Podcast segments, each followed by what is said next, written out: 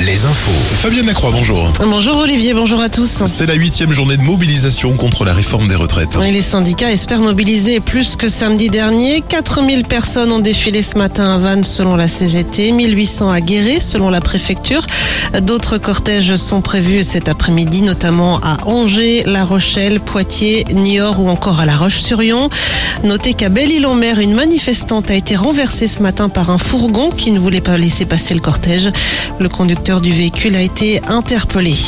À Angers, les manifestants bloquent aujourd'hui l'entrée de la fac de lettres, mais le mouvement n'a pas été reconduit pour la journée de demain.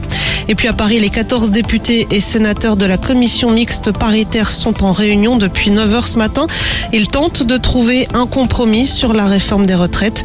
Le vote final du texte est prévu demain matin au Sénat et demain après-midi à l'Assemblée nationale. En Charente-Maritime, une enquête est en cours après des actes de vandalisme commis au cours du week-end dernier dans une école maternelle sur la commune d'Etré.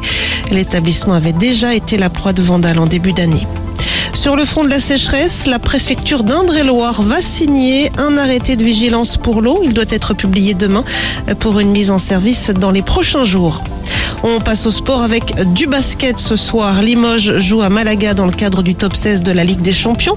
Les joueurs de Cholet, eux, connaîtront ce soir leur adversaire en demi-finale de la FIBA Europe Cup. Et puis il y a du hand. Ce soir, les filles de Brest reçoivent Besançon. Les Nantaises se déplacent à Paris. Les filles de Chambray, elles accueillent Nice. Et puis match à domicile également pour les deux Sévriennes de Celles-sur-Belle qui accueillent Mérignac. Retrouvez la météo avec si belles vacances. Si belles vacances, des campings riches en sourires. Des averses en ce moment sur la pointe bretonne. Le ciel va rester euh, couvert en deuxième partie de journée du Finistère à la Touraine en passant par le vignoble nantais. Euh, Plus